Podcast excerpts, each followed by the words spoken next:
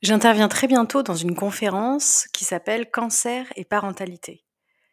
Déjà pour témoigner en tant que patiente avec des enfants et aussi pour proposer des interludes artistiques qui seront des extraits de mon spectacle qui s'appelle Orage de vivre. Je vais vous partager ici le témoignage que je compte faire lors de cette conférence.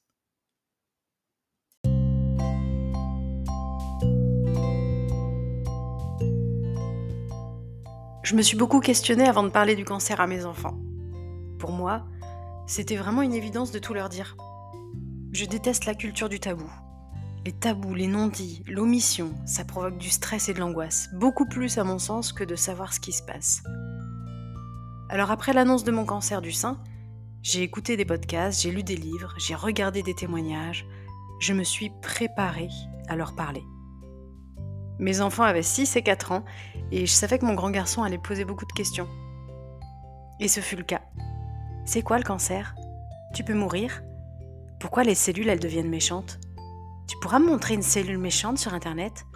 Pourquoi tu vas perdre tes cheveux? Je pourrais les enlever? Quand est-ce qu'on va manger?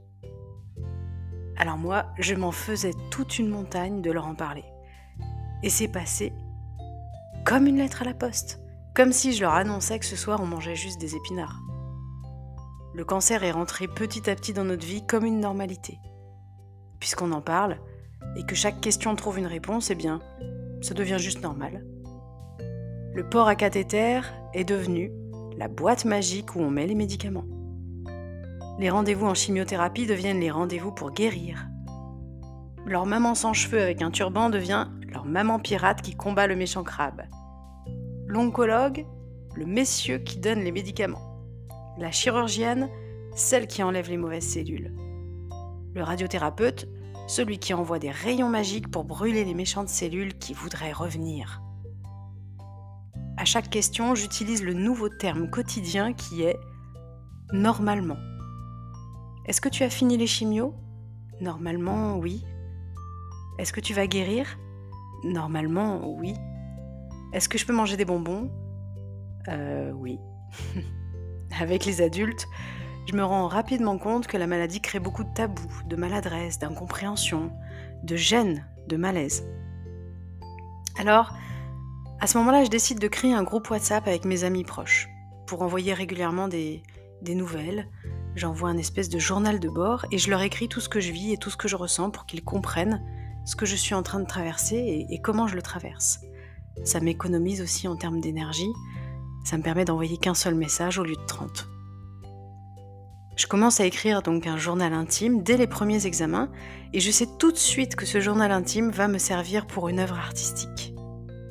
Au début, j'enregistre ce que j'écris sous forme de podcast que je partage à cinq amis proches. Puis j'envoie le lien à une patiente qui me le demande, puis à une voisine, puis à ma famille, etc., etc jusqu'à partager ça sur mes réseaux sociaux. À ce moment-là, très souvent, on me demande comment vont mes enfants qui ont 6 et 4 ans. Et c'est là que naît l'idée de les intégrer au podcast. La goutte d'eau qui me poussera à l'action. Ce sera la lecture d'un livre d'une patiente qui raconte que comme elle cache le cancer à ses enfants, elle sursaute quand ils se réveillent la nuit pour vite mettre sa perruque. Me vient alors l'idée que si on pouvait entendre des jeunes enfants qui parlent du cancer, ce serait peut-être rassurant pour ceux qui hésitent à le dire ou qui, appréhendent la discussion avec leurs enfants. Je commence alors à les enregistrer, de temps en temps. Je leur pose une question. J'enregistre quand ils sont disposés à parler, et ça se fait plus sur plusieurs semaines.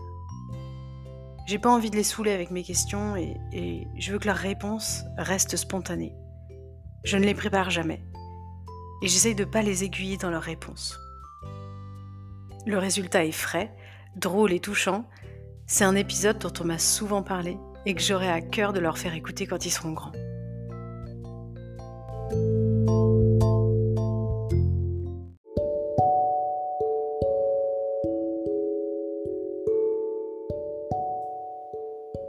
Si vous souhaitez écouter le podcast dont je viens de parler, il est paru dans le podcast Histoire de Saint, c'est un épisode hors série qui s'appelle Parler de la maladie aux enfants et que j'ai publié le 17 décembre 2022.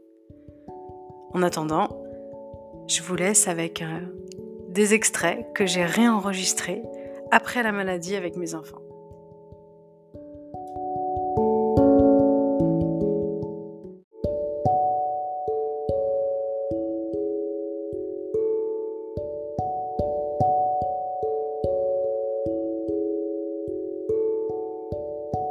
Toi, tu penses qu'il faudrait en parler comment aux enfants?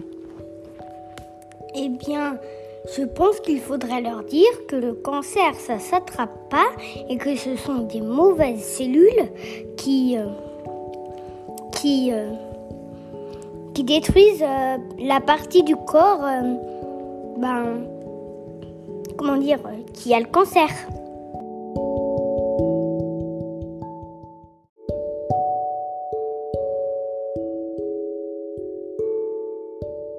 La maladie ne s'attrape pas et que des et que euh, un jour il peut disparaître cette maladie et on va mieux. C'est tout ce que j'ai à dire.